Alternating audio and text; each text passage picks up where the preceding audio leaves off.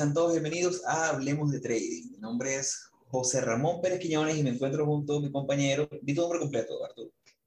Eh, Arturo José López González. Ah, no sabía que éramos tocayos, ¿viste, José? Eh, eh, para que la gente nos conozca mejor. Esto es Hablemos de Trading. Estamos una semana más compartiendo contenido con todos ustedes. Súper contento de estar aquí. Tenemos buen rato conversando sobre cómo llevar este episodio y bueno, ya, ya tenemos todo preparado y bueno, contentos de estar hablando hoy de un tema que ya lo, vieron en el título. Estaremos hablando sobre los stop loss, los stop losses, eh, que son fundamentales, son vitales en el trading, en la manera en que nosotros hacemos trading responsable. Ese debería ser un, una, así como, como, es un eslogan de eh, beba responsablemente, haga trading responsablemente. Trading responsable con stop loss.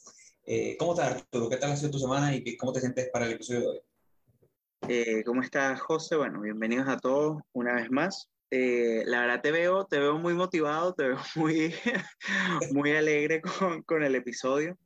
Eh, yo creo que ahorita que, que, conversaste, o sea, que comentaste eso del, de lo del stop loss, que debería ser como, como una bandera para, para las cosas, me acordé de un meme que, o sea, un meme sobre, sobre stocks, que salía como que una persona, una persona pidiendo dinero y, y, y, llega alguien como que, o sea, tenía un cartel que decía como que, bueno, ayúdenme, que, que eh, o sea, necesito, o sea, como que recaudando dinero, una persona en la calle.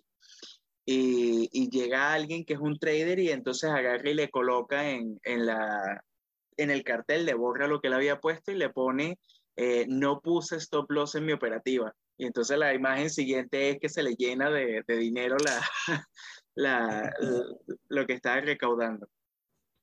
Totalmente, totalmente. Bueno, es que, es que para el que hace trading de una manera responsable, ya con tiempo, saben que hacer trading sin stop es eh, terrible. Y bueno, para el que nos escucha por primera vez y está comenzando en el trading y todavía no tiene claro qué es un stop, lo vamos a estar hablando el día de hoy. Pero primero, un poquito de publicidad que siempre nos ayuda para que nos recomienden con las personas que ustedes sepan que están interesadas. Toda la semana nos escribe alguien, nos pregunta, llama a un amigo que, que, sabe que estamos en esto y nos pregunta, mira, pero ¿cómo, cómo es el trading? ¿Qué es lo que hay que hacer? ¿Cómo, ¿Cómo me hago rico rápido? Y es donde viene mi charla y la charla que todo siempre de que, bueno, eso no es así.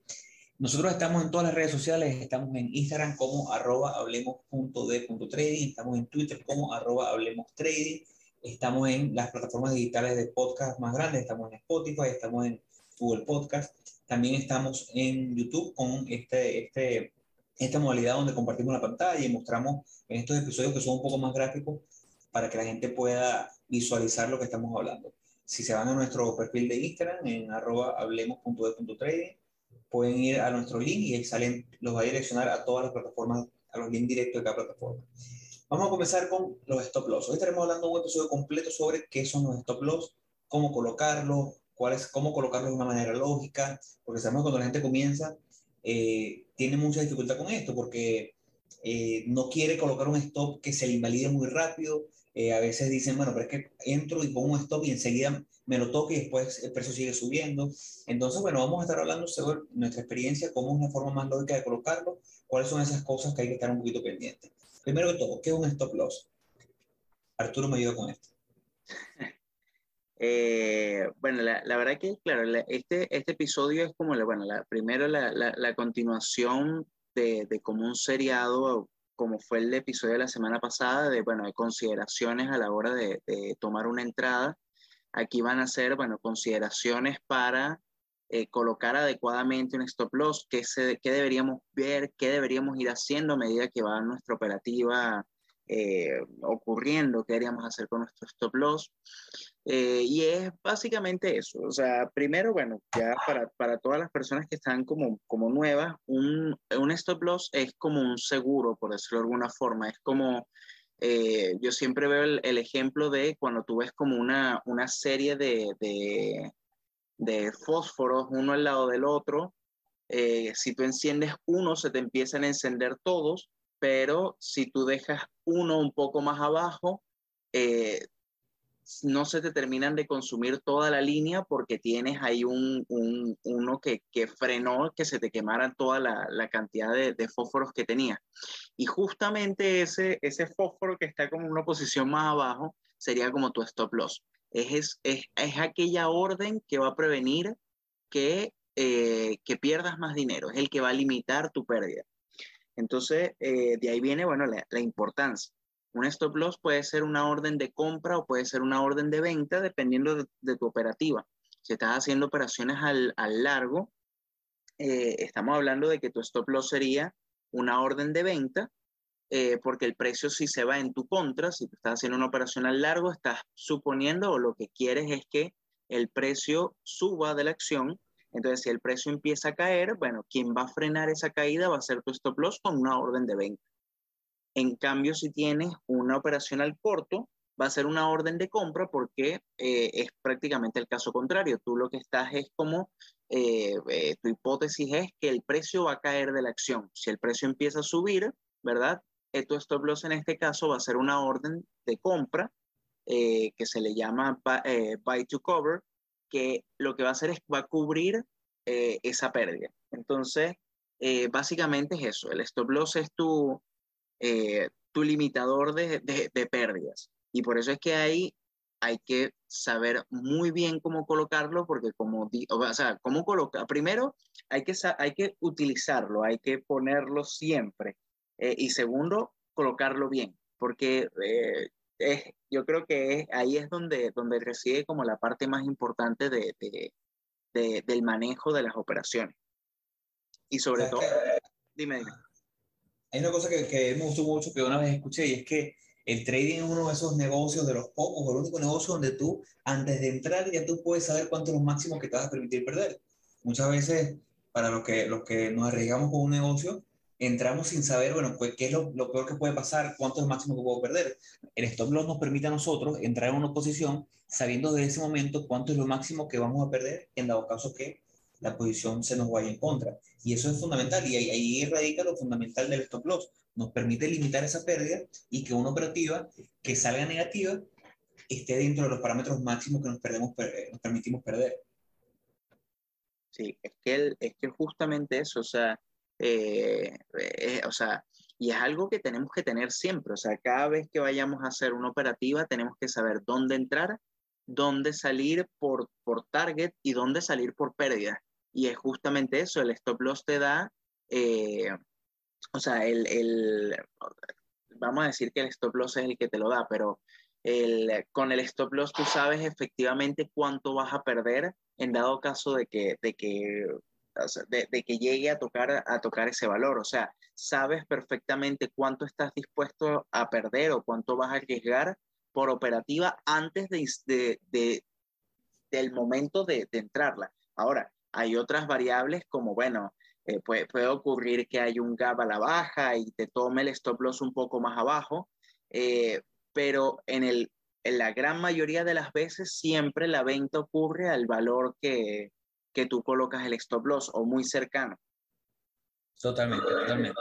Y por eso que, bueno, el episodio de hoy va a tratar un poquito sobre eso, ¿no? Esas consideraciones, qué es lo que consideramos nosotros, cuáles han sido las herramientas que hemos usado en el camino mientras hemos aprendido sobre trading y con cuál es la que nos hemos quedado. Porque, bueno, yo por lo menos aquí hay una listica que, que hemos sacado de cosas, puntos que tenemos tocando sobre esas consideraciones, dónde puedes ponerlo, basado en, en, en un indicador, basados en consolidaciones, basados en velas. Eh, yo usé dos, tres de este tipo de, de, consideraciones que vamos a nombrar más adelante. Eh, al final me quedé más o menos como con, con, la sumatoria de dos, pero sí es importante que ustedes vean y estudien cada una de las cosas que vamos a hablar hoy, porque bueno, a lo mejor ustedes se adaptan o hay una de estas formas que se adapten más a ustedes y esa es la que terminarán usando. Eh, siempre es importante stop. Hay dos tipos de stop, los stop mentales y los stop físicos. Los stop mentales son cuando tú entras en, un, en una acción y tú sabes, entras en 10 dólares y tú dices, bueno, cuando, si toca 8 yo voy a vender, pero no voy a colocar la orden. Esto se da más que todo, yo no lo recomiendo, siempre recomiendo el stop eh, físico, que es ese stop que colocamos en, en el broker que ya está fijado, eh, lo recomiendo más porque una vez que está fijo, eh, hay, que, hay que crear esa, esa, esa, educación de, bueno, mantenerlo y no, no moverlo, que es lo, es lo difícil de stop. Muchas veces cuando comenzamos, con, colocamos ese stop en 8 y cuando viene bajando nos asustamos y ahora le damos un poquito más de espacio y lo ponemos en 7, lo ponemos en 6 y lo que estamos aumentando es los porcentajes de pérdida en una operativa, que ya está saliendo mal. Eh, pero personas que tienen fondos muy, muy grandes, que operan con cantidades de dinero grandes, que mueven el mercado, eh, personas que seguimos y personas que son influyentes en, el mundo del trading, eh, hay muchos de ellos que no colocan estos físicos porque dicen que no quieren que los demás participantes vean cuál es ese punto eh, porque hay, una herramienta que se llama eh, Volume Profile, market, eh, market, Profile, donde se puede ver dónde hay más órdenes de compra, dónde hay más órdenes de venta. Entonces, bueno, como ellos son personajes que manejan mucho dinero y que sus operativas mueven el mercado o mueven una acción, ellos no quieren colocar una orden y que la gente vea dónde está esa orden, dónde hay una orden fuerte de compra. Al nivel que estamos nosotros, lamentablemente por los momentos no estamos en ese punto, por lo cual recomiendo siempre que la gente coloque su stop físico porque te da la, seguridad de que puedes estar tranquilo, puedes hacer, si estás haciendo su trading, puedes tener tu semana tranquilo sin tener que estar viendo la pantalla. Y si el precio toca tu stop, se vende automáticamente, está fuera de riesgo, no pasa nada, no tienes que estar fijo en la pantalla, ¿no? No sé qué opinas tú. Sí, no, no, es que, es que para todas las operativas, al nivel que estamos nosotros, y yo creo que, que al nivel que vamos a estar, eh, por lo menos en un muy buen tiempo, es, necesario, es necesario mantener y colocar el stop loss porque eh, uno se pierde en la rutina, o sea, uno puede, eh, puede o, tienes alguna eventualidad, no puedes estar 100% fijo en la pantalla, que es la idea al final de, de, esto, de este tema del trading, y, y por casualidad de la vida no colocaste un stop loss y viene un retroceso muy fuerte del mercado, algún pullback fuerte, eh, eh, si inicialmente dijiste, bueno, voy a arriesgar el 1 2% del porcentaje que tú arriesgues, puedes terminar perdiendo un 4 o 5% en esa caída. Entonces, eh, el stop loss siempre hay que colocarlo, siempre hay que colocarlo. Ahora, ahora con esto que, que, que tú comentas de, bueno, de, de, de, las grandes instituciones y de lo que no colocan o que tienen stop loss mentales, igualmente hay zonas de stop loss, o sea, perdón, zonas de, zonas de precio eh, que están, o sea, que están como vistas por muchos, como por muchos traders que, eh, que sirven también como zonas de, de soporte para colocar el, el, stop loss. Eh, estoy hablando directamente de las medias móviles. Por ejemplo, una media móvil eh, de 200 periodos es una, es una zona de precio que se está, se está monitoreando, o sea, hay mucha gente monitoreándola. Entonces puede ser que en esas zonas también haya eh, eh, una gran cantidad de órdenes de venta de que se puedan accionar en caso de, de, de, que caiga el precio por debajo de esa zona. Entonces, eh, eh, yo creo que, que inicialmente, y más si uno, está, si uno está empezando, el stop loss es algo obligatorio que hay que, que, hay que colocar. Ahí estoy viendo estoy viendo tu pantalla y yo creo que ya podríamos tocar entonces el, el primer punto de, bueno, de, de, la, como la primera consideración que podríamos tomar para, para colocar un buen stop loss. Totalmente. Ah, bueno, una, una frase importante que me gusta mucho el stop. El stop tiene que ser parte del procedimiento natural de nuestro plan de trading y nuestro accionar cuando entremos una acción. Eh, hay un refrán o una frase muy famosa que dice, siempre hay que saber dónde voy a salir antes de entrar. Antes de colocar la operativa, de entrar, de comprar una, una acción, ya tenemos que tener identificado dónde va a ir ese stop loss. Y dentro de, esa, de ese plan de trading, eh, hay eventos catastróficos, hay, hay momentos en los cuales, y, y todos ya hemos hecho referencia aquí a, a esa analogía de, del plan del piloto, y el piloto cuando tiene una emergencia no, no adivina qué tiene que hacer, sino que se va a, a, su guía donde le dice, mira, el error tal, hay que accionarlo de tal manera, hay que hacer esto y esto y esto.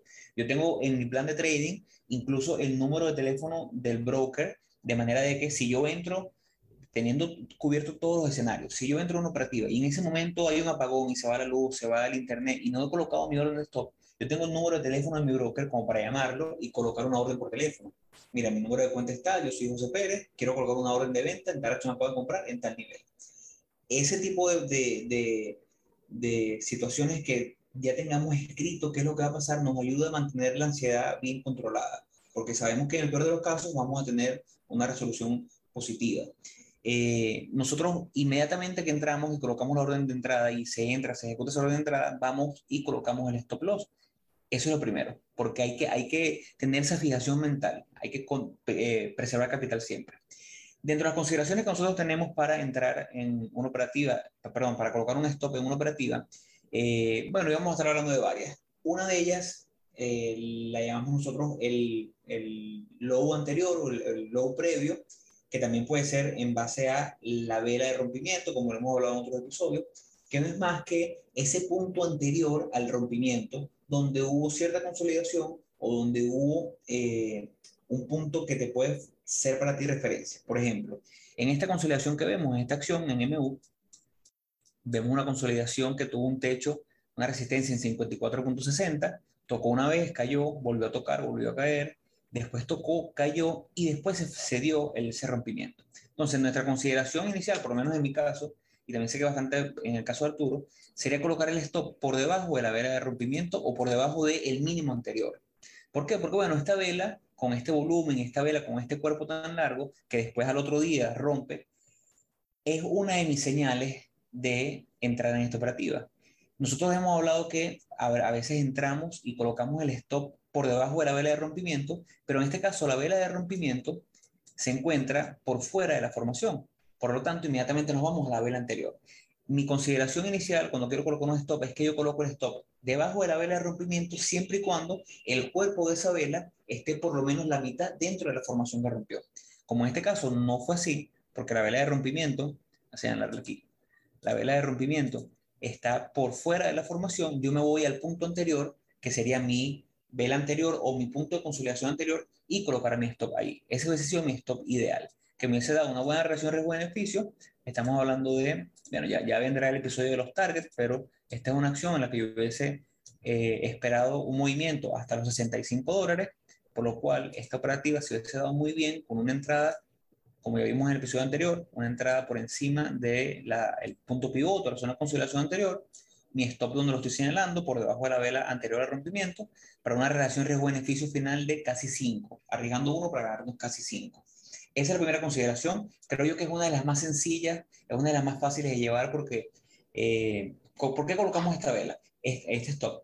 Porque como esta es mi razón de entrada, este gran movimiento que se da aquí, este rompimiento, bueno, si el precio cae por debajo de esta vela de rompimiento y por debajo de la vela anterior, mi hipótesis alcista ya queda invalidada. Y al quedar invalidada, yo no tengo más nada que hacer en esta acción. Y es donde mi stop loss me protege.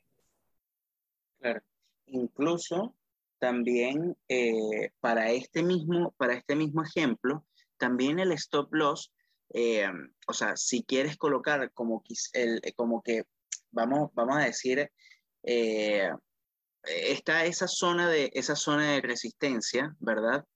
Pero dibújate una línea de tendencia eh, desde, desde el punto mínimo, no, no, no, no, no, desde el punto mínimo, desde, desde, es, sí, pero desde atrás, o sea, desde ahí hacia, hacia la izquierda, ese punto, colócalo a la izquierda, colócalo abajo, déjame ver si lo, si lo puedo anotar yo. Ya, yo, yo lo voy a hacer, aquí, aquí lo puedo hacer. Eso, exactamente, eso era lo que, lo que, quería, lo que quería hacer. Si en dado caso, porque acá, acá claro, tu, razón de entrada fue el rompimiento de esta, de esta zona de resistencia. Si uno ve esta línea de tendencia, que está también es válido, ¿verdad? En dado caso, colocar el stop loss por debajo de la zona de la línea de tendencia. Ahora, es un stop loss más amplio, eh, porque fíjense la diferencia de precios desde acá hasta acá, estamos hablando de eh, ni siquiera da la relación de riesgo-beneficio para, para la operativa. Pero es igualmente válido y aquí lo que estarías buscando quizás es un movimiento mucho más amplio. ¿Por qué? Bueno, porque el rompimiento de la zona de, de resistencia está, pero la, pero lo que te invalidaría la hipótesis tuya en este caso sería el rompimiento de esta línea de tendencia. Entonces, mientras, mientras no se rompa el movimiento, o sea, si esta línea de tendencia sigue de esta forma, ahí me... no, no, no, pero tranquilo, pero, pero yo lo que voy...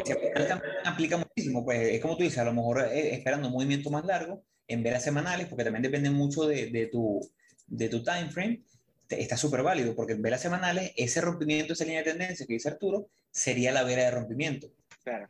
Es que todo depende, o sea, todo depende de la estrategia y todo depende de la operación que quieras hacer, porque también ese es el, ese es el tema. O sea, si tú vas a hacer operaciones para day trading, no puedes pretender tener el mismo stop loss que para una operación de swing trading o para una operación a más largo plazo eh, de un año, dos años, porque los movimientos son mucho, o sea, son, son mucho más largos. Entonces, claro, la consideración de entrada que, eh, que, tú, o sea, que tú colocaste es muy diferente al, al, al colocar esta línea de tendencia que, que yo coloqué. O sea, eh, fíjate que ahí estamos ya pasando un time frame semanal, pero las dos son igual, igualmente válidas, pero es un tipo operativa diferente.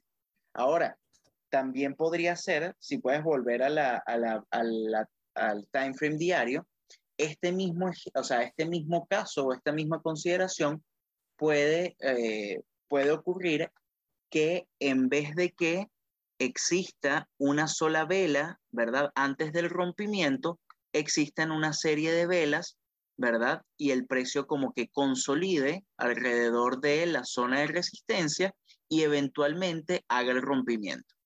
En este caso, ¿verdad? El stop loss, y yo creo que, que puede haber algún ejemplo en cualquiera, en cualquier acción, Mira, aquí tenemos un ejemplo para, para, mostrar a la gente que siempre hablamos de puros ejemplos al long y aquí está un ejemplo que se adapta al ejemplo que quieres dar.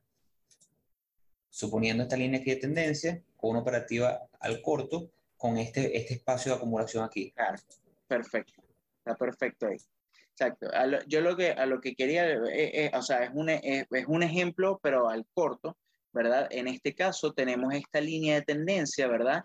se rompe la línea de tendencia, ocurre todo este movimiento, pero si nosotros vamos a considerar la entrada, porque la entrada es al rompimiento con esta vela que está en esta, eh, esta vela con el volumen, ¿verdad? Nuestro stop loss tendría que estar por encima de la zona de consolidación. Fíjense que aquí, a diferencia del ejemplo que hizo José ahorita, eh, lo que vemos es como una zona de precios, lo voy a dibujar acá muy, eh, muy rectangularmente, pero no, no, es, no se ve tan rectangular, pero al final es una zona de consolidación del precio.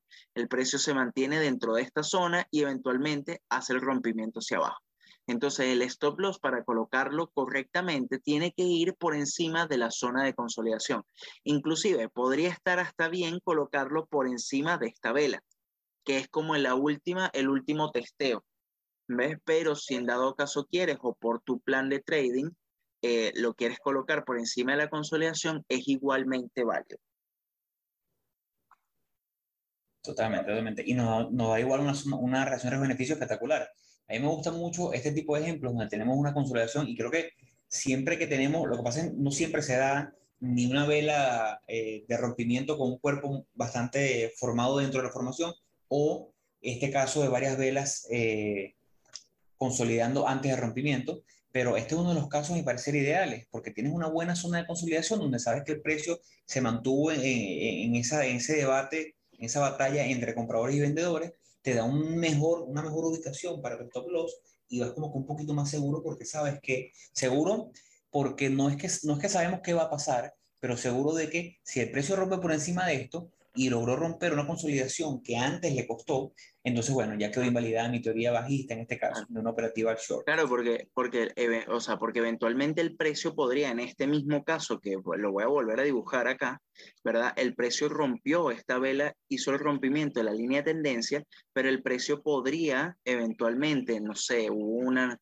en, en este caso que es, que es al, al, al corto de la operativa, pero puede ser que hayan noticias muy buenas en el mercado y el precio agarre, suba, luego vuelva a caer, suba. Eh, pero el movimiento final de la acción, ¿verdad? El movimiento que va, que va a terminar haciendo va a ser a la baja. Entonces, si tú colocas mal el stop loss, si tú lo colocas por encima de esta, de esta vela, lo que estás haciendo es ajustando tanto el precio que no dejas que el movimiento natural de la acción eh, o sea, ese movimiento, porque eh, yo creo que está de más decirlo, pero el movimiento de las acciones cuando van al alza no es así. El movimiento de las acciones es así, o sea, él tiene un movimiento eh, que en general es al alza, pero, pero no es una línea recta. Entonces, el, el movimiento, evitas que el movimiento natural de la acción, o sea, que esos movimientos naturales eh, te vayan a accionar el stop loss. Entonces, por eso es tan importante tener esa, ese, tipo de, eh, ese tipo de consideraciones. Totalmente, totalmente. Esa consideración de, de, permitir, que ese es uno de los errores o, pasa bastante, eh, cuando no permitimos que la acción respire y tenga su movimiento natural, es donde viene una consideración que, que, vamos a tocar un, ahorita un poquito más adelante. Quiero mostrar este ejemplo rápido porque aquí tenemos un ejemplo de un stop loss que viene respetando eso de que podríamos poner el stop por debajo de la vela de rompimiento. Aquí vemos como en una, en una especie de rectángulo, que también estamos en, en MU todavía, para las personas que nos están escuchando, estamos en, en MU, en una especie de rectángulo que consolidó entre 74 con un piso de 69, volvió a tocar 74, volvió a tocar 69, después rompe con una vela con un cuerpo muy grande y la mayor parte de ese cuerpo de la vela se encuentra dentro de la formación, dentro de mi rectángulo. Entonces, en este caso, no tenemos una consolidación como la que hablamos en el, en el ejemplo anterior, sino que tenemos una vela con un cuerpo dentro, suficientemente dentro de la formación, y aquí es donde yo uso esa, esa herramienta de o esa opción de colocar el stop por debajo de la vela de rompimiento, que es mi vela que me está dando mi razón de entrada, y serie una operativa más, o menos de esta forma, una entrada al rompimiento y el stop justo por debajo de la vela. Ahora, igual está, o sea, también está como de más, de más decirlo que cuando nosotros operamos eh, patrones, eh, patrones en general, ¿verdad? Eh, por ejemplo, para un ejemplo de un, de un triángulo alcista, ¿verdad? Estamos hablando de que el, el, el triángulo alcista se caracteriza por tener un, una línea de resistencia claramente definida y una línea de tendencia alcista. Entonces lo que vas a ver es el precio haciendo esto dentro, de, eh, dentro del triángulo. Ahora, eventualmente, o, la hipótesis que uno se plantea al, al, querer tomar una operativa para, esta, para este tipo de patrón, es que él va a hacer el rompimiento eventualmente de esta zona de resistencia y se va a mover, va a tener el movimiento proyectado, lo que tú quieras. Acá en este caso, el stop loss está perfectamente eh, válido a como, como fue el ejemplo que, que expliqué, eh, lo colocas justo debajo de la línea de tendencia, porque eso es lo que le está dando vida al patrón. Y yo sé que vida quizás no es la, la, mejor palabra, pero eh, es lo que le está dando validez a tu patrón. Entonces el stop loss tiene que estar justamente, justamente de por debajo de esa zona. Aquí donde, aquí, este, este ejemplo está perfecto. ¿Ves? De que esto es, esto es Bitcoin en este caso. Acá aquí se ve claramente un, lo voy a dibujar en rojo para que, para que se vea, para que se resalte un poco mejor. Acá está el triángulo alcista, a la entrada al rompimiento, ¿verdad? Eh, a, la consideración que ustedes, que ustedes consideren, o sea, que tomen, ¿verdad? Y el stop loss podría estar, dependiendo de tu operativa, podría estar o por debajo de la línea de, de, de tendencia, ¿verdad? O podría estar Fíjense que en el caso de la regla que habló José, eh, el cuerpo de la vela está por encima, está más del 50% está por encima del, del rompimiento, ¿verdad? Entonces uno se podría colocar por debajo de la vela del día anterior. Pero yo, por ejemplo, hubiese colocado el stop loss aquí, en este caso. ¿Para qué? Para tener un par de velas, sobre todo porque las velas anteriores tuvieron cuerpos pequeños entonces, como para tener quizás un poco de rango, eh, quizás el, mejor punto sería colocarlo aquí. Ahora, si el, movimiento que tú quieres es mucho más largo por el mismo tema del patrón, que el patrón tiene cierta cantidad de tiempo formándose, eh, el stop loss ideal sería este de acá. Todo depende del tipo operativa, pero ambos stop loss están bien colocados para eh, para el rompimiento de ese, de ese patrón. Eso, lo, a, lo, que quiero, a lo que quiero llegar es que eh, están, están de forma correcta colocados. Este ejemplo ahora que, que, que tenemos aquí, donde vemos una especie de triángulo, que tenemos como una especie de triángulo que se fue dibujando también y pudiéramos usar la misma consideración, ¿no? Porque tenemos un triángulo con una línea de tendencia bajista, rompió, la vela de rompimiento, no, el cuerpo está por lo menos 80% por fuera, pero tenemos como una zona de consolidación, pero al mismo tiempo tenemos una línea de tendencia como la que dibujaba ahorita. Entonces aquí pudiéramos tomar dos consideraciones, pudiéramos colocar el stop por debajo de la última consolidación, o bien pudiéramos colocar el stop un poquito más por debajo que respete esa línea de tendencia que, que viene a hablar Arturo. Claro. Sí, sí, sí, sí, totalmente. Y que, y que termina siendo, o sea, a, lo que voy, ¿qué está, o sea, cuál, lo, que pasa es que acá está muy difícil colocar mal el stop loss porque como tienes esta zona de, vamos a llamar esta zona la de, la de consolidación, eh, colocar un stop loss mal aquí sería no colocar el stop loss. Pero la zona lógica que a uno le, o sea, la, la, zona como que invalidaría tu, tu operativa sería justamente cualquiera de estas dos zonas que tú dibujaste. Ahora, eh, hay casos, por ejemplo, en el triángulo que habías dibujado, el, triángulo que, vimos ahorita, aquí mismo en Bitcoin. Si puedes, puedes ponerlo un, un, este. ¿Dónde estaría mal colocar el stop loss? Aquí.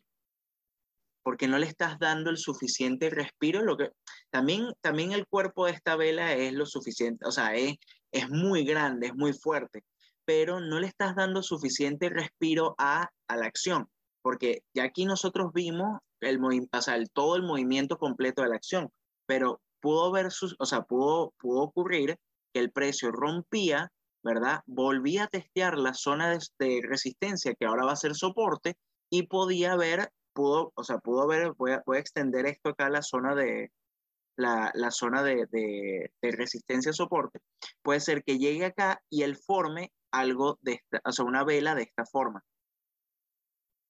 Entonces, ¿qué es lo que pasa? Aquí no te queda invalidada la, la, operativa porque no hay un rompimiento de la zona de, de, de, o sea, de soporte en este caso, ¿verdad? Pero como colocaste el stop loss tan justo a la operativa, lo que sucedió fue que, eh, o sea, la, la, la, operativa la perdiste por, no, por, o sea, no porque tu hipótesis se, no se cumplió, sino porque colocaste mal el stop loss evitaste estos movimientos naturales que tiene la acción. Ojo, eh, con esto no quiero decir que el colocar el stop loss acá no pueda ocurrir que haya un movimiento, vamos a llamarlo natural de la acción y me toque el stop loss y pierda la operativa igual. Pero es muy raro si colocas muy bien el stop loss, porque normalmente cuando hay esos movimientos, eh, eh, o sea, esos retrocesos y esos testeos, ocurre muy justo, a la, o sea, muy justo o muy cerca de la zona de, de soporte. Entonces, eh, pero puede haber una condición de mercado donde el mercado arranque aquí, ¿verdad? Y continúe su movimiento natural, que era el que llevaba la tendencia alcista después del rompimiento. son, son escenarios que pueden... Donde se ve eso súper bien.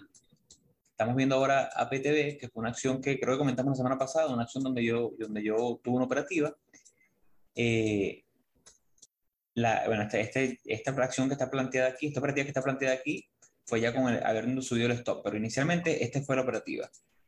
Comprar rompimiento, como pueden ver, la vela que rompió fue una vela muy pequeña, el cuerpo no estaba de, con suficiente tamaño como para colocar el stop por debajo y no le iba a dar espacio suficiente para que respirara. Y eso es súper importante y creo que uno de los motivos más grandes que frustran a un trader es cuando compra, pone un stop apegadito el, este, el precio se devuelve y, por ejemplo, en este caso, si yo hubiese colocado el stop, este me fue, este fue mi vela de compra, si hubiese colocado el stop justo por debajo, al otro día posiblemente la segunda vela me lo hubiese tocado y después se disparó el precio. Entonces eso me hubiese frustrado muchísimo, porque bien, uno dice, bueno, pero tuve, tuve el análisis medianamente correcto y de lo que pasó. Pero como mi stop inicial estuvo por debajo de la vela más grande, que fue como que ese, ese último pico dentro de esa consolidación, que tuvo antes de romper, el precio se me permití que el precio rompiera, llegar hasta un cierto punto, él tuvo un testeo, un pullback, el pullback tocó y por debajo de la vela que rompió,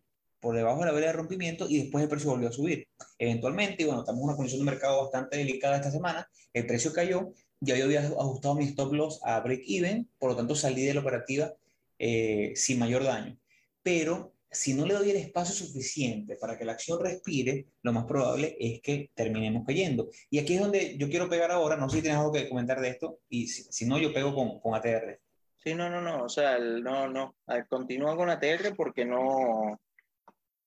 Bueno, yo, una de las razones, volviendo al tema de que hay que dejar que la acción respire suficiente, hay un, un indicador que es muy usado que se llama ATR, que es Average True Range, que nos da a nosotros, por, por aquí lo veis buscando, vamos a meternos en Finbis, que es este, esta página que ya le hemos recomendado, y él nos da, dentro de las consideraciones que nos da, nos da el ATR.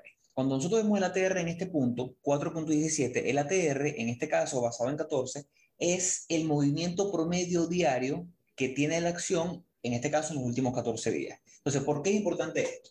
Si nosotros vamos a entrar en APTV y nos vamos otra vez a la gráfica APTV y entramos donde yo había entrado, vamos a por aquí el punto de entrada. Nosotros vamos a saber que ya el primer, primer dato que tenemos hoy es que la acción se mueve en promedio 4 dólares en un día. Por lo tanto, colocarle un stop entre entrada y salida de 2 dólares es un camino directo al fracaso, porque sabemos que si la acción se mueve diariamente 4 dólares, hay que darle espacio suficiente para que respire esos 4 dólares hacia arriba o hacia abajo y no puedo ponerle un stop de un dólar, porque lo más probable es que ese mismo día me saque. Por lo menos aquí, si hubiese colocado el stop por debajo de la vela donde fue mi rompimiento, fue una vela con un cuerpo de 2 dólares. Pero yo sé que en promedio esta acción se mueve 4 dólares. Hubiese sido eh, muy mal de mi parte haber colocado un stop ahí abajo. Debo darle un stop que respire suficiente la acción. Entonces ahí es donde hay muchos traders que usan el ATR como indicador, porque lo que hacen es que fijo, después de su entrada, ellos colocan un stop a 2 o 3 ATR. ¿Qué significa esto? Ellos van, buscan el valor de la TR, en este caso es 4.17, lo multiplican por 2 o por 3 y en base a eso colocan su stop. Entonces, si decimos que ATR tiene, eh, APTB tiene un stop de un ATR de 4 dólares y vamos a usar un, un múltiplo de 2, le vamos a darle un stop de 8 dólares.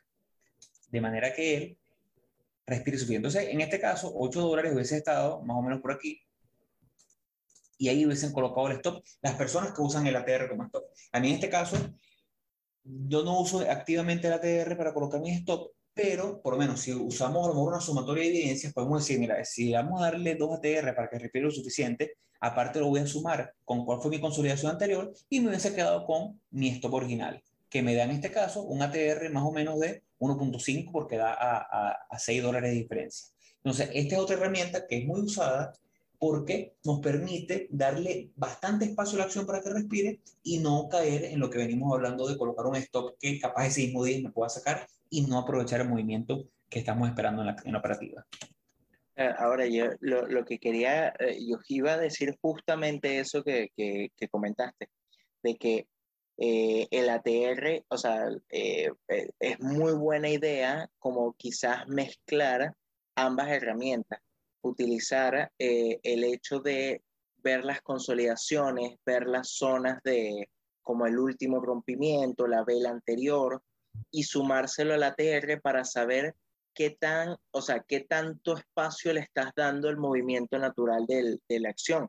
Porque efectivamente, quizás colocar un stop loss de 2 ATR en este punto no tenga mucho sentido para el movimiento del precio y las velas que se han formado.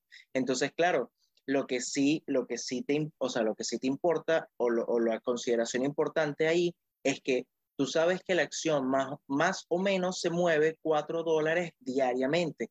Entonces, si el rompimiento fue acá, bueno, más o menos 4 dólares es, o puede ir más 4 o menos 4, y, e, y, lo importante es que tu stop loss se encuentre por debajo de esa, o sea, que sea una zona lógica de precio y que aparte esté incluido dentro del ATR. No sé si me, si, si me doy a entender con lo que quiero decir. Sí, sí, perfectamente, perfectamente.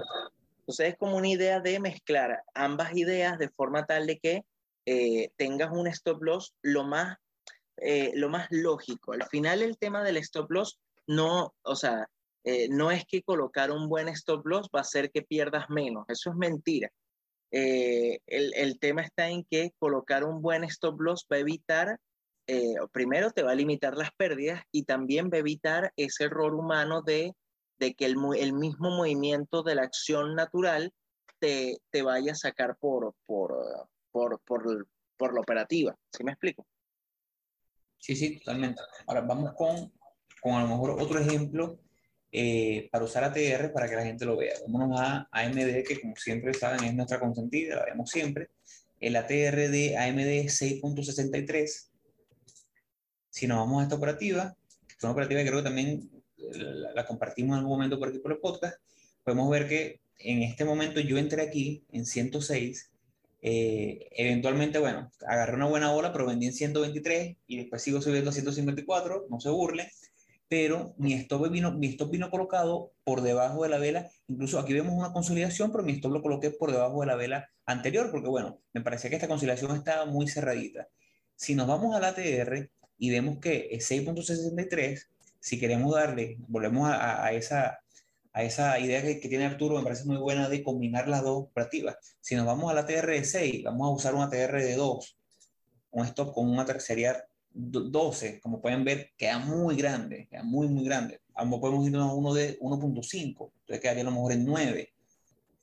Todavía vemos que queda más o menos, bueno, también que eh, en honor a la verdad, el ATR, en este caso, Finbis lo coloca en base a los últimos 14 días y este, este punto lo estamos colocando cuando ya han pasado eh, en este momento seguramente la TR era menor, porque ya el movimiento de AMD ha sido fuerte estos últimos, estas últimas semanas.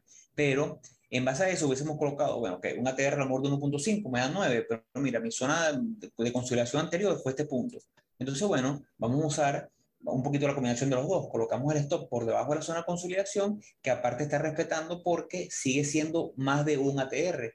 Entonces ahí yo sé que, aun, independientemente del movimiento que tenga ella, estoy respetando como para que ella se mueva y respire lo suficiente. Y al mismo tiempo, lógicamente, basado en la estructura de mercado y en el price action, estoy viendo que si el precio después de romper se devuelve y pasa por debajo de esta zona, es porque mi hipótesis alcista, mi hipótesis de lo que este patrón podía cumplir, quedó invalidada. Perfectamente, perfectamente. Me, este ejemplo está inclusive hasta mejor porque tienes esta consolidación acá y tienes la última consolidación que estuvo aquí y totalmente de acuerdo de que el stop loss tenía que estar por debajo no de esta consolidación, sino de la consolidación anterior. Sobre todo porque también es, o sea, fíjate que el, el patrón que tú dibujas... línea de tendencias.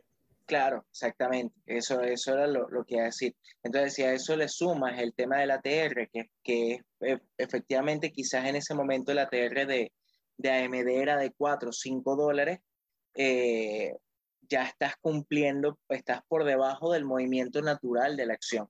Entonces, eso es, eh, yo creo que eso es súper importante, la, la, consideración de, de del, del, ATR y sumarlo con, con, todas las otras consideraciones que hemos visto. Y, y todo eso es válido, ¿no? Tomar ATR, tomar eh, vela de rompimiento con consolidación y tomar en este caso línea de tendencia y que en base a esos tres puntos tomen un punto medio, porque aquí vamos a ir sumando las evidencias. Vamos a colocar el ATR. Un ATR es este punto. 6.63. Ok, ya estoy por aquí. Por debajo de mi línea de tendencia. Ok, estoy más o menos por aquí. Y por debajo de la zona de consolidación. Bueno, estoy por aquí. Entonces, bueno, si sumamos más o menos las tres, ok, es, correcto o es eh, lógico que mi stop loss quede reflejado en este punto, porque va siendo más o menos como que el promedio de las tres ideas que estamos aportando hoy para que ustedes coloquen su stop. Sí, sí, sí, sí, así mismo. Ahora, y eso va eh, también de la mano de la, de la otra consideración que es de, bueno, de hacerlo por los porcentajes desde el, desde el punto pivote, que ahí ya tú eres como más, más, más crack en eso, así que explíquelo bueno, porque en el libro de, de, William O'Neill, eh, How to Make Money in Stocks, eh, él no, no usa stocks basados en price action, basado en consolidaciones. Él usa un número arbitrario, diría yo, eh, que es 7%. Es simplemente desde su punto de entrada, que es el, punto pivote que él ya identificó, él coloca un stop 7% por debajo de ese punto. Entonces, él simplemente lo que hace es que identifica el punto pivote, en este caso el punto pivote viene dado por este punto, tenemos un máximo anterior, ni siquiera por, ni siquiera por el, el, la estructura. Si vemos aquí, si nos vamos a una gráfica, vamos a la de 4 horas. Si nos vamos a la de 4 horas, aquí, ah, porque aquí estamos aquí en premercado. Si nos vamos en 4 horas, vamos a ver un patrón que es el que Richard O'Neill hace más énfasis en su libro, que es un cop and handle. Como pueden ver, aquí tenemos una copita, aquí tenemos el mango, la agarradera, él no hubiese tomado el rompimiento de línea de tendencia, sino que toma este como su punto pivote. El punto pivote viene dado por ese punto máximo anterior y él entra cuando rompe ese punto máximo anterior. El punto pivote no es más que ese punto de referencia donde el precio no pudo romper en algún momento y ahora está testeándolo o está por romperlo. Entonces, él lo que hace es que en este punto se para en ese punto, en ese punto pivote y él pone 7% y ahí es donde coloca su stop. Mm. Ahora, volvemos a lo que dice Arturo, que me parece súper válido. Si nos vamos al, al, al tema del 7% con, con, de William O'Neill y tratamos de sumarlo con otras evidencias que tenemos, decimos, bueno, ok, vamos a colocar el 7%. Pero si vemos este stop, yo estoy seguro que en este momento está Arturo de su lado de la computadora con una ansiedad terrible porque él no hubiese colocado su stop aquí. ¿Dónde lo hubiese colocado todo Arturo? No, abajo de, o sea, lo hubiese colocado acá, en dado caso, aquí.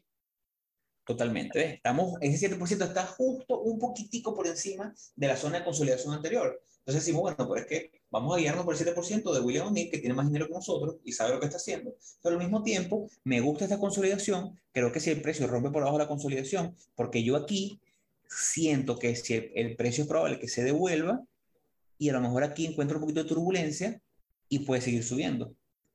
Entonces yo posiblemente lo que hubiese hecho es que lo que hice en mi operativa, colocarlo justo por debajo de la zona de consolidación anterior. Ahora, eh, también es válido, también es válido porque, bueno, en este caso se está dando así, en este caso esa zona de consolidación se está dando justo por debajo de, de, de ese 7%. Vamos a ver si conseguimos un ejemplo donde el 7% no esté pegado a una zona de, resistencia o soporte. Vamos a suponer esta nueva entrada aquí, que fue un, un, banderín en el cual tuvimos el punto pivote, que es este punto, este punto de rompimiento, le colocamos el 7% por debajo. Él hubiese colocado su stop aquí. Yo no lo hubiese colocado, me parece que bueno, es como muy extendido, muy grande para el, para el movimiento, pero bueno, también que esto es, una, esto es una gráfica de cuatro horas, Richard O'Neill se enfoca en las gráficas diarias y semanales. Pero bueno, esta es otra forma de hacerlo. A lo mejor ustedes pueden adaptar un poquito a su, su estrategia y colocar un 5% o llevarlo de la mano con el ATR y decir, bueno, que voy a colocar un 5%, siempre y cuando el 5% sea mayor que el ATR de la acción que yo esté, que yo esté eh, por operar. Ahora, igual, bueno, al, al final, eh, todo este tipo de cosas son, bueno, consideraciones que nosotros eh, vemos o tenemos o tomamos a la hora de eh, colocar un stop loss y yo creo que, que igual cada quien, independientemente de, de, la estrategia que coloque, la idea es que utilice un stop loss que le sirva para su operativa. Eh, esto no es la verdad, esto no es la única forma. Eh, es como dice José William O'Neill, hizo exageradamente demasiado dinero y, y William O'Neill utilizaba su stop loss con el 7%. Entonces, eh, el tema está en, bueno, dónde está su punto de entrada, qué patrones se, se enfocaba él, porque quizás el 7% no aplique para todo, para todo tipo de patrones, quizás es solamente para algunos específicos. O sea, desconozco bien de, la teoría detrás del 7%, pero por algo él llegó a esa conclusión. ¿Ves? Entonces, eh, a lo que voy es que eh, yo creo, y es lo que a mí me ha servido siempre desde que yo empecé con esto, ojo, a mí se me han salido operaciones porque coloco mal el stop loss, porque no le doy suficiente espacio, no le dejo respirar a la acción, y eso es algo que uno poco a poco va mejorando, de forma tal de que ya cuando el stop loss se perdió, es porque efectivamente el movimiento se va a devolver en el 90% de los casos, porque hay condiciones de mercado que pueden hacer que, que, eh, que te toque el stop loss y luego continúe. Ahora, pero yo quiero ya pasar un poco más a... Pero quiero saber lo que dices ahí. Eh, eso que dices es súper válido porque tengo muchísimo tiempo en que si una operativa se sale por mi stop loss, lo más probable es que después termine cayendo. Tengo que sacar los números, pero estoy seguro que está cercano al 90%. Muy poco me ha pasado en los últimos tres años que mi stop eh, acción en mi venta se salga y después rebote y siga. Muy, muy, muy poco. Por eso, porque a lo mejor uno ya aprendido más o menos a, a identificar cuál es esa zona que invalida ese, ese análisis. Claro, claro, no, no. Es que es eso, uno va aprendiendo bien dónde colocar y, y sobre todo porque tú vas viendo también, vas conociendo, sobre todo hay veces que operas eh, la misma cantidad de activos y quizás entonces ya vas conociendo como, bueno, como bien cuáles son sus movimientos, sabes delimitar bien las zonas de soporte, las zonas de resistencia, entonces eh, ya sabes efectivamente cuáles son los puntos como claves de la acción, pues, porque efectivamente hay que, si es un patrón, hay que saber eh, eh, bien dónde está su línea, la línea de tendencia o dónde están los puntos claves del patrón, si son soportes, resistencias, tienes que saber cuáles son las zonas claves de precio del, de la acción. Entonces, uno va aprendiendo eso y uno va aprendiendo cómo identificar bien cuál, cómo, cómo es que lo deberías hacer. Ahora. Ahora, Ed Secora dice una frase muy importante. Yo no he llegado a ese punto. Él dice que un buen trader es ese que cuando su stop es accionado, sale. Un mejor trader es ese que cuando su, su stop loss es alcanzado, cambia de posición. O sea, si tienes tu stop aquí y te toca, no simplemente sale, sino que ahora te vas al corto.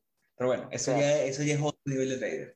Yo, yo creo que eso, eso ya es, totalmente otro nivel de trader. Yo todavía no he, no alcanzado esa, esa sabiduría y ese nirvana de, de, de, poder hacer ese, ese tipo de cosas. Yo, a mí me pasa que si mi, la operativa me tocó el stop loss, no sé, imagínate esta, esta, no sé, por, por dar un ejemplo. A mí el precio cae por debajo de esto, me vendió, ya, listo, ya, e inclusive hasta dejo de ver el activo, o sea, lo veo al final del día o lo veo al día siguiente para ver si efectivamente continúa la baja o si lo que hizo fue que rebotó y continuó al alza como para eh, insultarme a mí mismo por no haberle dado buen respiro a la acción. Ahora, a, lo que, a lo que quería ir es, bueno, ajá, ¿qué, ¿qué hacer ahora con el stop loss mientras estamos dentro de una operativa? Porque eh, si bien José, eh, ahorita él, tú hablaste de, de que de la, la, operativa en APTV, de que ajustaste el stop loss a break-even y todo el tema, eh, eso es un punto importante que yo creo que, que tenemos que, que, tocar y que, que explicar.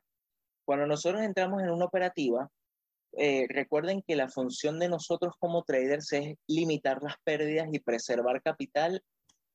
antes de hacer dinero es preservar capital, es no perder. Entonces, eh, en el momento en el que nosotros entramos en una operativa y la operativa empieza a darse a favor de nosotros, nosotros automáticamente tenemos que empezar a ajustar el stop loss. Ajustar el stop loss es ir moviendo, en dado caso, suponiendo este mismo ejemplo que está en, la gráfica. Nosotros entramos, colocamos un stop loss aquí, entramos en este punto, ¿verdad? Cuando el movimiento empieza a darse a nuestro favor y empezamos a ver esto, o sea, este, este movimiento alcista, el stop loss ya nosotros lo vamos a eliminar de acá y lo vamos a colocar ya por encima. Podríamos subirlo a esta siguiente zona de consolidación, lo podríamos colocar incluso por encima, o sea, en, este, en, este, en esta vela, y ya en este momento lo que estamos haciendo es limitando nuevamente el, el, el riesgo, porque si nosotros inicialmente habíamos colocado que, eh, que nuestro stop loss aquí iba a ser el 1%, ¿verdad? De nuestro capital, cuando subamos acá ya estamos hablando de menos del 1%, aquí estamos hablando de 0,3, 0,4%. Entonces, inicia, ya la operativa, si la acción se devuelve y te toca el stop loss, ya no estás perdiendo el 1% y estás limitando aún más las pérdidas. Entonces, nosotros tenemos que, eh, porque también eso es, eso es un arte, yo creo que también es un arte de eh, saber cuándo efectivamente hay que ir ajustando, el, o sea, cuándo hay que ajustar el stop loss y a qué zona colocarlo porque si nosotros agarramos y subimos, o sea, va, va, el movimiento en esta, en esta dirección y nosotros colocamos el stop loss aquí, él no es una zona importante, no es una zona que respeta, no es una zona que, que sinceramente no, no, no es tan válida. Entonces, eh, claro, estamos limitando las pérdidas, pero eh, quizás si el movimiento se devuelve hasta acá, no va a perder la validez del movimiento inicial. Y no sé si me, si me estoy dando a entender eh, correctamente o, o, lo quieres explicar tú mejor, sí. José, para, para no... No, no, me parece bien. Yo, es lo que dice, nosotros comenzamos con esto inicial, después reducimos en lo que vemos que tenemos suficiente rango, porque no queremos, no hay nada más doloroso. Hay dos cosas dolorosas en el trading. Eh, perder es parte de él, pero la más dolorosa de todas creo que es cuando vemos una acción, la vemos, la vemos, la vemos, no entramos y después se dispara y perdemos esa operativa.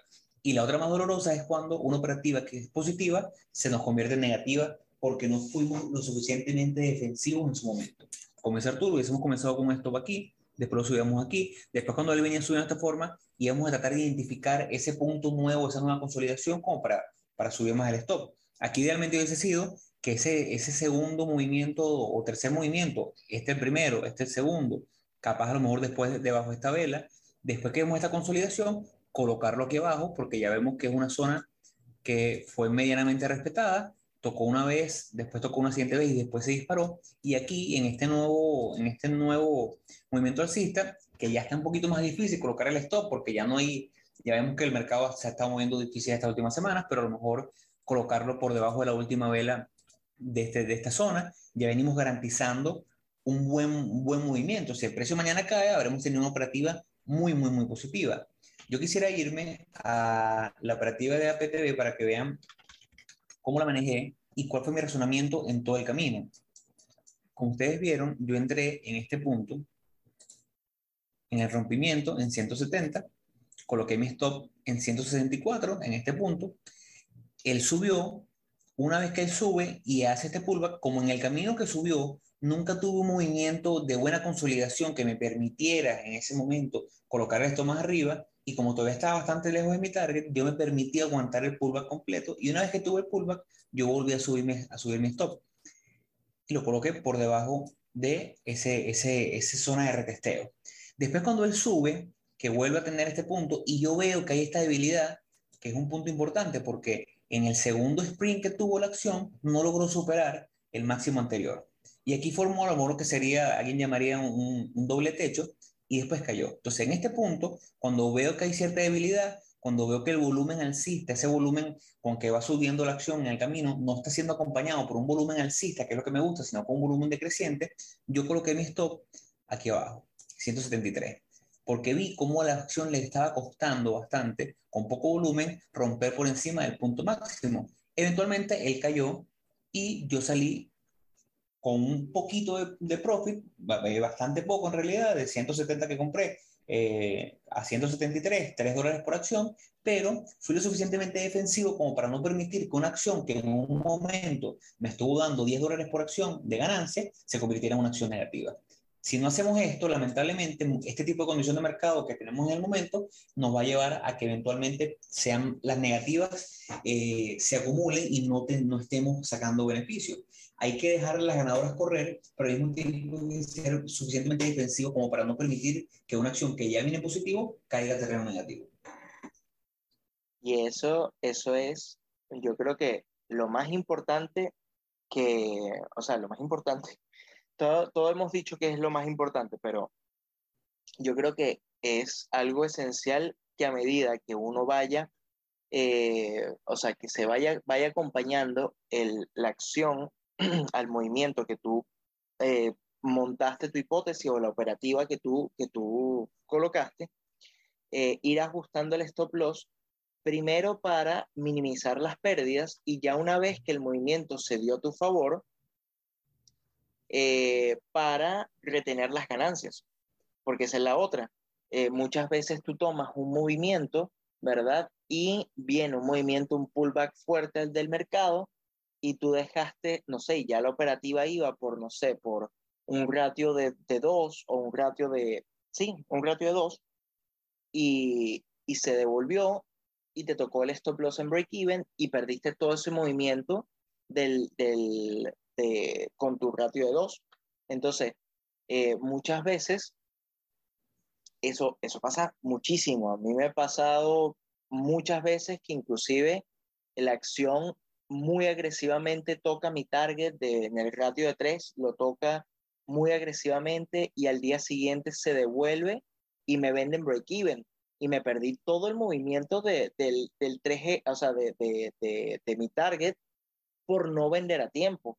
Entonces, eh, el, el, ajustar el stop loss es, es, una, o sea, es una medida o es una herramienta eh, bastante poderosa para limitar, para limitar las pérdidas, ¿verdad? Y aparte, para poder eh, preservar las ganancias que ya habías acumulado. Ahora, también está otro tipo de, de operaciones, no, otro tipo de orden de compra o de orden de venta, que son los trailing stop, que los trailing stop es un tipo de stop loss, ¿verdad? Que se va a ir ajustando automáticamente, ya sea por porcentaje de precio o por cantidad de, o por centavos de dólar o por dólar, dependiendo de la, del precio de la acción, y se va a ir moviendo, eh, se va a ir autoajustando hasta que se deje de cumplir la, operativa. A ver, eh, para poner un ejemplo como más, como más claro, si tú tienes una acción en 150 y tú le estás dando un trailing stop de 2 dólares, ¿verdad? El precio va, eh, el stop loss va a estar en 148 dólares. Si la acción sube a 151, el, el stop loss va a subir a 149 para mantenerse en esos 2 dólares de, de diferencia. Ahora, si la acción se devuelve a 150, el trailing stop se va a mantener en 149 y ahora va a haber una sola diferencia de, de dólar. O sea, el stop, el stop loss, o sea, el trading stop no se va a ajustar ahora hacia la baja, sino se va a mantener, él lo solamente va a ir ajustándose hacia el alza. Si en dado caso él baja 149, te vende automáticamente la posición.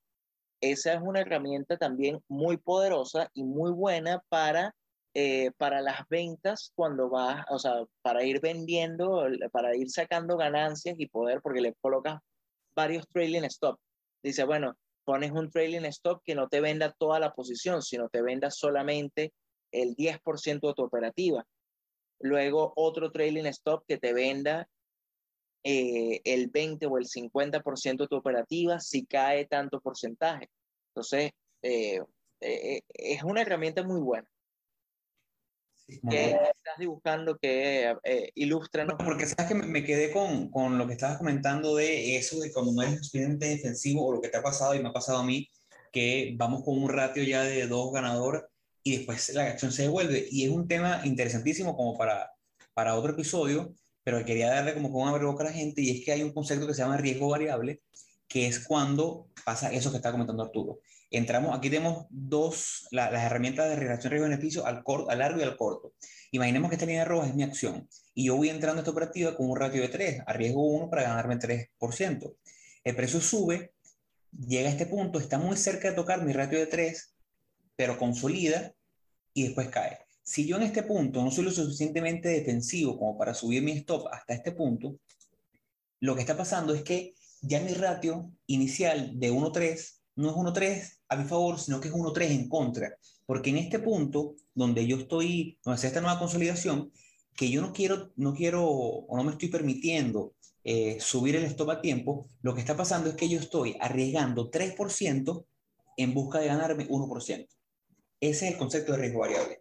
Inicialmente estoy arriesgando 1 para ganarme 3, pero cuando llego a este punto y no subo mi stop, donde solamente falta 1% para llegar a mi target, pero no he subido mi stop y mi stop sigue mi punto original, estoy arriesgando 3% de mi dinero, el 1% original más el 2% que llevo, en espera de ganarme 1%. Estadísticamente y matemáticamente esto es estrategia desfavorable. Por eso nosotros subimos el stop, porque buscamos en este punto, bueno, que ya, ya voy ganando 2, el precio consolidó, no me voy a permitir que el precio caiga y perder 3%, dos que me estoy ganando en esta operativa más mi 1% original, sino que voy a subir mi stop. Si el precio cae, me gané 2%. Y si no, bueno, sigue y me gano el 3%. Pero no podemos permitir caer en esto, caer en que eventualmente el riesgo variable nos lleve a estar arriesgando más de lo que queríamos inicialmente y arriesgar eh, esas ganancias que no hemos, que no hemos eh, lo que llaman eh, realized gain, solamente por esperar ganarnos ese último 1%. Es un punto que da como para otro episodio. Sí.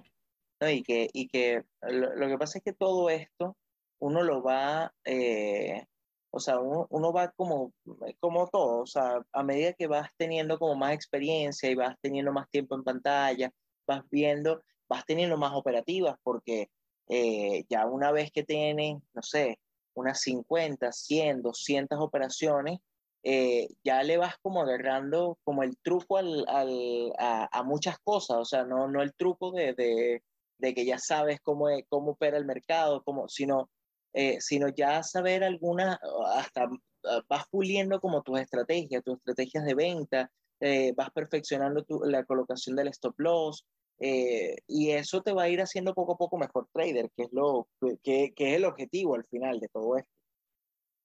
Totalmente, totalmente. Bueno, yo creo que ya para ir cerrando, siempre hacemos como el debate final. El debate final del día de hoy es la importancia del stop, pero creo que lo hemos recalcado bastante.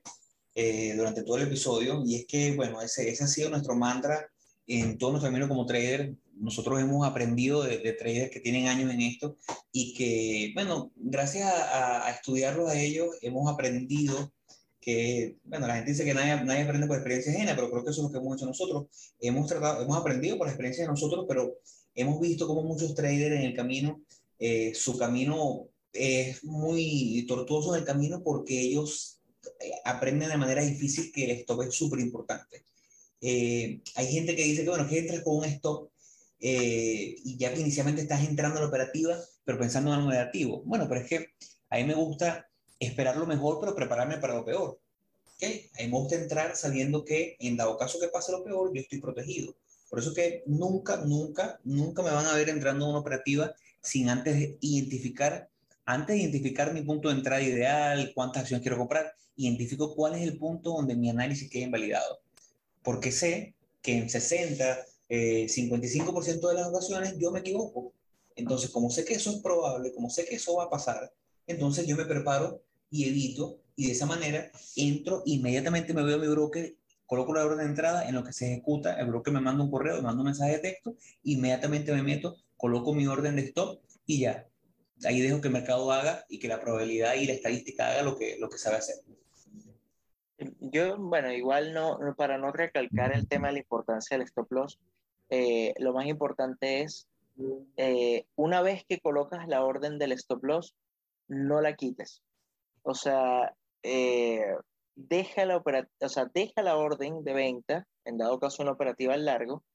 Si te llega a tocar el stop loss y fue por un error, o sea, me, refiero a un error de que colocaste muy justo el stop loss, eh, errores que se pueden ir mejorando, deja que te ocurran y ya vas a tener en la próxima operativa, le puedes ir eh, o sea, lo puedes ir ajustando, lo vas colocando un poquito más amplio, un poquito más corto, y vas jugando de forma tal de que llegues al punto exacto donde deberías colocar el stop loss.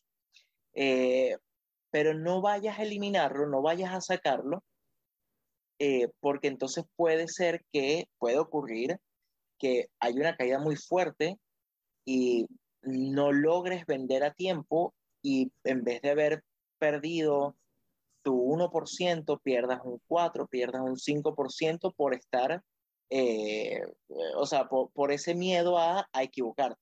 Hay que equivocarse, nos vamos a equivocar en este, en este negocio y nos vamos a equivocar mucho. Así que eh, hay que aprender a vivir con eso y hay que ir aprendiendo a mejorar a partir de eso. Entonces, bueno, yo creo que con eso ya sí podemos... ¿Cómo? Ramos, nunca, eso, nunca quites el stop y nunca lo ensanches. O sea, si entraste en 10 con el stop en 8, después que estés dentro de la operativa, cuando tienes plata ahí y cuando el precio se está moviendo y va en contra, nunca te permitas bajarlo más. Ahora lo voy a poner en 7, para más espacio, lo voy a poner en 6. Porque una vez que estás adentro, que tu dinero está en juego, tu capacidad de análisis se reduce enormemente porque el dinero es, pega en las emociones, es así. hay, hay, un, hay un, un, efecto muy fuerte del dinero sobre las emociones humanas entonces, si tú después que entraste, precio se devuelve, quédate con tu stop original, que fue el que tomaste cuando estaba frío, cabeza fría, antes de entrar en la operativa, y no le permitas ensancharlo, porque pasa lo que dice Arturo. Inicialmente querías 1%, pero si lo ensanchas ahora y lo pones en 6, pierdes 2%. Entonces, ya quemaste dos operativas, el riesgo de dos operativas en una sola. Así mismo, así mismo es. Así que bueno, yo creo que ya podríamos eh, finalizar el episodio de hoy. Eh, obviamente nos gustaría invitarlos a, nuestras a nuestras redes sociales para que nos sigan en, en Instagram como hablemos.de.trading. En Twitter nos pueden seguir como Hablemos Trading, nuestro correo electrónico correo.hdt.gmail.com. Cualquier consulta, cualquier feedback, cualquier eh, inquietud, lo que necesiten, estamos ahí para, para ayudarlos. Y bueno, nuestro canal de YouTube, que es Hablemos de Trading, eh, en el, hay un link que tenemos en el, en el perfil de Instagram donde pueden acceder a todas nuestras plataformas digitales, incluyendo el canal de, el canal de YouTube. Así que no hay excusa para no, para no seguirnos. Eh, bueno, muchas gracias José, muchas gracias a todos por escucharnos hasta aquí y esto fue Hablemos de Trading. Hasta luego chicos. Hasta luego.